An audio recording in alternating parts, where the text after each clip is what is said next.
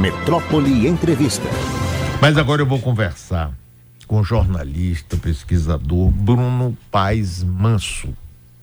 Ele é doutor em ciência política pela Universidade de São Paulo, mestrado em ciência política também pela universidade, autor de vários livros, economista, uma figura que merece todo o nosso respeito. Bruno, você tem podcast, tem livros, tem muita coisa, mas agora você eh, mergulha em outra dimensão da criminalidade no Brasil, com seu novo livro A Fé e o Fuzil. E aí, Bruno, conte pra gente um pouco disso aí, que nós somos seus admiradores aqui na Bahia. Obrigado, Mário. É, é, um, é um mergulho que surgiu naturalmente, Mário, depois do livro que eu escrevi sobre o PCC e sobre as facções no Brasil e sobre as milícias, porque eu precisava é, falar sobre esses temas entrevistando as pessoas que participavam dessa cena, né? E é um tema muito delicado, que envolve exposição e riscos de serem presos, o que me deixava sempre numa saia justa com uma certa dificuldade de conseguir entrevistas. E aí eu acabava apelando para os ex-bandidos, né, para os ex-matadores, ex-traficantes, porque eles não tinham problema de falar sobre o passado, porque a mudança que eles tinham na vida deles, muitas vezes, até dimensionavam o tamanho do milagre que eles viviam, né, o tamanho da transformação que eles enxergavam, feita por Deus e tudo mais. E eu fui colecionando essas histórias, né, essas histórias foram se acumulando e eu sempre achava muito fascinante esse instrumento de transformação que alguns na teologia chamam de metanoia, né? transformação de consciência, transformação de crenças, de identidade, né? do dia para a noite você vira uma outra pessoa. E eu gostava muito dessas histórias, mas a partir de determinado momento, principalmente a partir das milícias, eu comecei a ver que esse discurso religioso e a testemunhar isso estava sendo usado não apenas para uma transformação privada, uma questão de fórum íntimo e pessoal, né, de transformação de vida, mas estava sendo usado para justificar a autoridade e o poder em determinadas comunidades por traficantes do Rio de Janeiro, em especial, que eu comecei a acompanhar.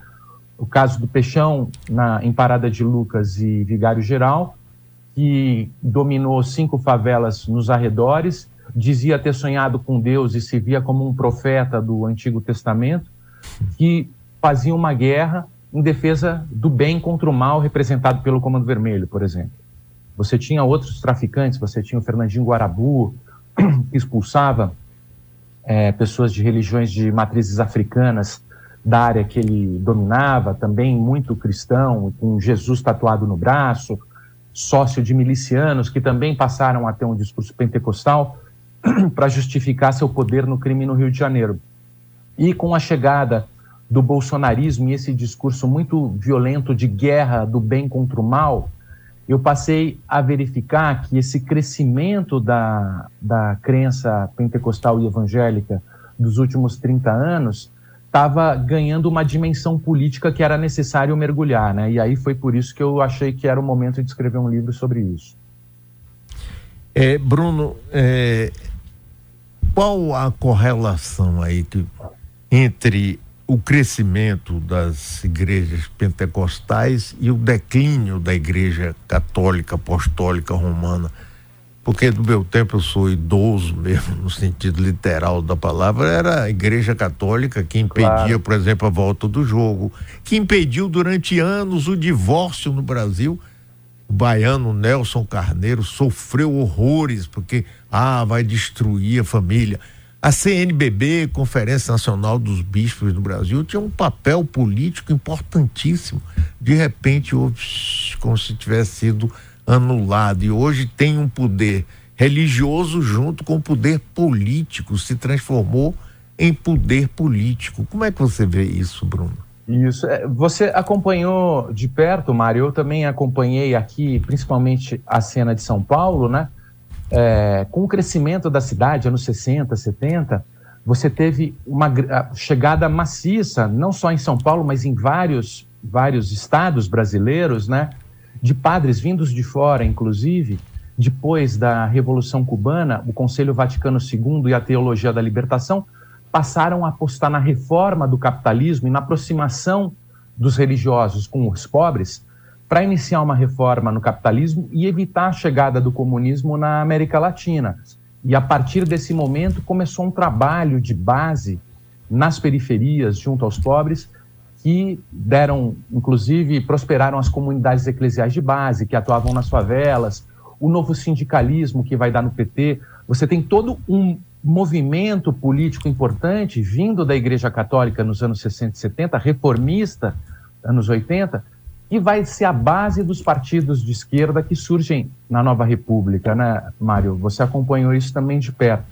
E o trabalho que se fazia e a ideia que se tinha é que você precisava trabalhar se aproximar dos pobres para conscientizá-los, para que eles pressionassem o Estado por mais direitos. Foi o que deu nos debates da Constituição de 80, 88. No novo sindicalismo, você pressionaria as indústrias para que elas concedessem mais di direitos, que fossem menos é, concentradoras de, de, renda, que flexibilizasse o, os lucros. Né? Você tinha toda uma discussão como se a nossa utopia nos anos 80, dos partidos que assumiam aí esse movimento democrático, fosse transformar o Brasil numa grande Suécia, numa grande Dinamarca, é, que a gente tivesse um sistema mais justo, social-democrata e igualitário ao mesmo tempo e com liberdade, né? Mas isso foi ruindo, né, Mário?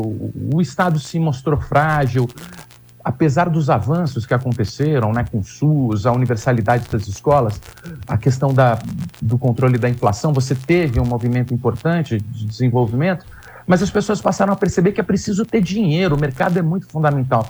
Se você não tem dinheiro, você não sobrevive nas cidades. Você vai ser morto pela polícia, você vai viver na rua, você não tem plano de saúde, você não tem escola de qualidade, você não consegue emprego. É fundamental né, você ter dinheiro, senão você está ferrado. E os evangélicos surgem com esse discurso do empreendedorismo, cético diante do Estado, inclusive com uma visão escatológica do futuro, né? O mundo está por acabar e você precisa, sobretudo com a segunda chegada de Jesus Cristo na Terra, ter um exército de cidadãos de bem ou de pessoas que representem o bem posicionados em vários postos estratégicos, mas não é necessário, não é necessário uma reforma do mundo. Você não precisa repensar o mundo para que o mundo continue porque está fadado a acabar. Você precisa converter e ter o máximo de pessoas em posições estratégicas quando dessa segunda chegada de Jesus Cristo na Terra. E você começou a ter uma nova visão de política, um novo projeto de futuro, uma nova estratégia de luta, um, uma nova bandeira a ser carregada na defesa do bem, defesa da prosperidade, criar alianças para as pessoas sobreviverem e ganharem dinheiro. E, e foi substituindo essa visão de reforma do Estado e essa visão que vinha da nova República, né? e foi ganhando adeptos é, e reformatando cabeças para que elas estivessem mais preparadas a esse desafio de ganhar dinheiro por conta própria, sem precisar esperar concessões, porque a indústria tinha derretido, né? Você tem a questão da, do, da uberização da economia, cada vez menos emprego. Da mesma forma, o Estado se revelava insuficiente para garantir a sobrevivência nas cidades.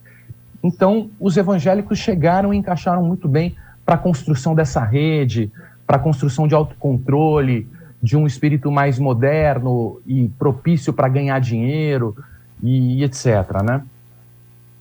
Sim, Bruno, agora, em que maneira, por exemplo, o conservadorismo da Igreja Católica Apostólica Romana com João Paulo II também teve um papel importante no sentido de afastar essa parte da igreja que estava bem, a igreja católica estava bem próximo do povo, abrindo um espaço para essas outras denominações religiosas. O, sim, veio com a chegada do Dom Paulo II, você tem um controle dessa, desse trabalho do Vaticano II, né? E a Igreja Católica se, começa a, a se aproximar da forma de enxergar o dia a dia nas periferias dos evangélicos, com a renovação carismática e com essa percepção da presença do Espírito Santo é, na vida das pessoas e é, na manifestação do dom de línguas e da cura e da capacidade de prever é, o futuro e, e, começa a ter um discurso que o Espírito Santo, assim como os pentecostais fazem, está presente e nessa re religiosidade mais viva, né?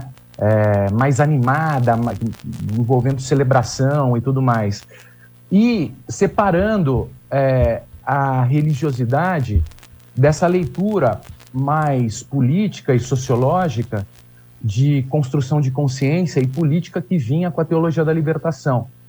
Que foi, ao que me parece, Mário, você tem uma, um movimento político, mas você tem um movimento orgânico, que talvez uma coisa que sempre me impressionou, não sei se você concorda, Mário, é que a gente imaginava, nos anos 80, que essa civilidade e que essa urbanidade seria construído a partir do Estado e a partir de uma elite capaz de organizar a população e educar a população. E para mim, que venho dessa, dessa origem né, e dessa forma de pensar, mas trabalhando em campo e pesquisando essas coisas, eu me impressionei que a solução vinha de baixo. E essa, esse instrumento de civilidade e de ingresso no mercado vinha sendo construído nos, na miséria pelas igrejas e pelas facções que passaram a organizar, principalmente aqui em São Paulo, na Bahia, está numa situação muito dramática por causa das, das concorrências entre as facções. Mas em São Paulo, o PCC criou essa agência reguladora do mercado do crime, que tornou o crime mais profissional e a prisão mais suportável. E os riscos de viver na cena do crime em São Paulo é menor e muito mais lucrativo. Então, essas soluções criadas pelo fuzil e pela fé para organizar o mercado e para criar e para produzir de baixo um espírito mais empreendedor sempre me fascinaram, porque a gente imaginava que viria de cima, mas veio de baixo, né? É. E é um pouco, o livro Fé e Fuzil analisa um pouco essas soluções vindas de baixo, né?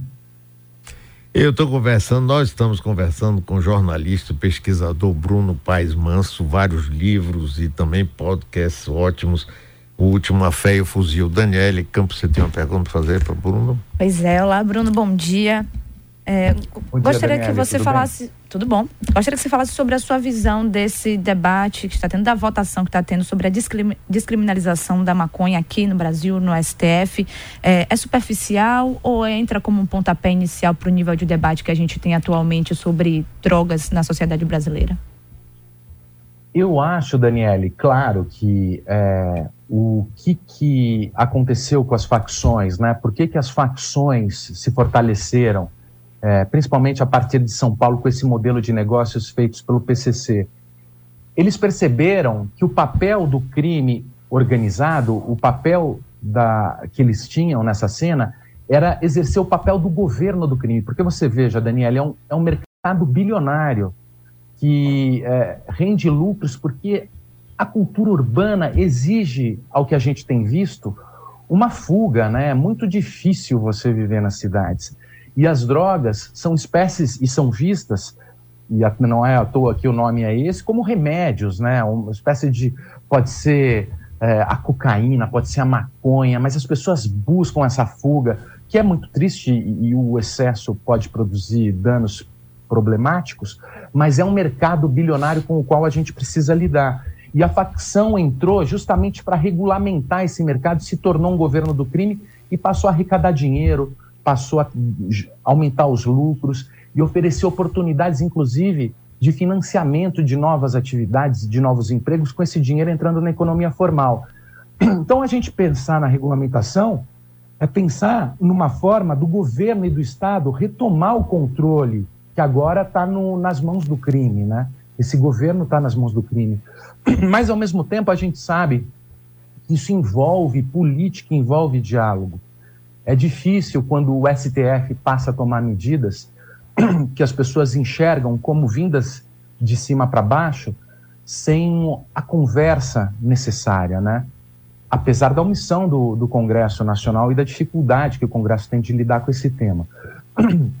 mas é necessário conversar, porque as pessoas têm muito medo da droga, porque a droga é vista como é, descontrole, como imprevisibilidade, como loucura.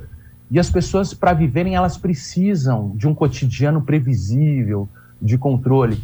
Então a gente precisa conversar e precisa explicar que a regulamentação da droga significa ordem e controle, e que a desregulamentação da droga significa desordem e crime e força para as facções. Isso exige diálogo, a gente está do mesmo lado, a gente quer ordem, quer previsibilidade. E a regulamentação da, do mercado de droga por governo é uma forma de você regulamentar esse mercado que hoje é regulamentado pelo crime e que por isso produz desordem. Então, quando a gente discute isso, e as pessoas precisam entender que a gente não está fazendo apologia ou celebrando a droga. Pelo contrário, a gente está lidando com os efeitos danosos e com os efeitos colaterais que a informalidade, a ilegalidade produz. A gente quer previsibilidade para o cotidiano, a gente quer valores respeitados, a gente quer respeito entre as pessoas e por isso a gente defende a, a regulamentação. Mas esse é um, é um, diálogo difícil e às vezes quando o, o STF atropela esse diálogo, eu, eu, eu fico na dúvida é, os, dos efeitos políticos desse tipo de ação, né? O Bruno, é, foi bom essa expressão que você usou quando o Supremo atropela. Uhum. É, eu concordo inteiramente com isso. Agora, também tem um lado que pode ser positivo, não estou dizendo pode ser positivo, que é de jogar isso no debate. Né? Porque é, o Congresso, de um modo geral, tem uma posição mais conservadora. Aí vai naquela coisa da bancada da Bíblia com a bancada da bala. Quando na realidade, quer dizer, o que é que mantém e dá força ao crime organizado? A grana que circula. E a grana vem da onde? Vem basicamente das drogas, da venda, do comércio, da exploração. É claro que agora, por exemplo, eu estava vendo umas análises que diz que tem uns segmentos do crime organizado que gosta de sequestro, que gosta de, de fazer pequenos assaltos, assim como para manter um clima de sobressalto, que é o que a gente está vivendo aqui em Salvador e na Bahia. Né? A Bahia virou agora o centro da, da, da nacionalmente desse, desse momento que a gente está vivendo. E aí você pega uma população de classe média que se sentia protegida né, em seus condomínios, em seus carros blindados ou outras coisas, e ela começa a dizer: é um horror, isso aqui virou, a gente não pode mais andar. E aí é uma montanha que vai crescendo, que vai crescendo. E por outro lado, Bruno, eu pergunto a você: o que é que pode ser feito de curto prazo para enfrentar isso? Escola é, é, distribuição de renda, saúde adequada, oportunidade de trabalho, emprego, isso deve ser feito, mas leva um certo tempo. E aí, como enfrentar esse momento de violência cada vez maior? Eu, a minha impressão, Mário, é, é, e claro, isso discutindo, né, porque falar de fora é fácil, né? Mas, é, e você já teve é, na gestão pública sabe disso, né? Sempre de, mais, parece mais fácil quando a gente fala de fora. Mas eu acho que a segurança pública é necessário focar em alguns, algumas ações estratégicas. E eu acho que, por exemplo, homicídio, é, grupos que promovem homicídios e bairros com homicídios elevados precisam ser o foco da segurança pública. Esse é um ponto. Então, se tem bairros com muitos homicídios, é necessário fazer um tipo de trabalho para reduzir os homicídios, prendendo os homicidas, atuando sobre os conflitos que acontecem nesses territórios, porque esse é o ponto mais grave de toda a sociedade, é quando existem tiranos armados impondo a lei a toda uma população pela arma para ganhar dinheiro com, com os negócios que eles fazem e matando em decorrência disso, submetendo a população aos seus objetivos, é, fazendo com que a lei da, do silêncio seja operada. Isso é, é o maior dano político que qualquer sociedade vive quando é, precisa se submeter a tiranias armadas que matam para ganhar dinheiro. Então você, primeiro, sinalizar que não vai mais tolerar homicídios e que vai prender homicidas, que vai reduzir os homicídios e que o foco é redução de homicídios é fundamental. Paralelamente a isso, me parece retomar o controle das polícias. Polícias que matam são polícias descontroladas. E polícias que matam são polícias que no passo seguinte começam a roubar e a usar essa carta branca para matar, para ganhar dinheiro com crime, para vender segurança para grileiros. A gente vê o caso da Bernadette Pacífico morta. e, e o filho dela que tinha sido morta, morto há seis anos atrás, até que ponto pode ter ou não participação de polícias ou traf com traficantes, você começa já, muitas vezes, como aconteceu no Rio de Janeiro, identificar que a polícia, em vez de controlar o crime, quando ela está descontrolada, ela passa a fazer parte do crime. Então, você retomar o controle da polícia, diminuir a letalidade policial, saber como, o que, como operam seus batalhões, identificar o compromisso dos seus oficiais com a legalidade, isso também é fundamental. É fundamental para você, para você retomar a, a, ordem. Então, são, são dois é, primeiros passos e estra, estra, estratégias fundamentais, né? Porque a partir daí você, você precisa reduzir os danos, e os danos emergentes, o pronto-socorro está na violência, está no uso do homicídio para mandar e para ter poder. Você controlar isso é o primeiro passo para tirar do pronto-socorro e para tirar da UTI. A partir daí você passa a lidar, mas assim, primeiro você tem que é, controlar essa situação emergente nas polícias e nos territórios vinculadas à quantidade de homicídios.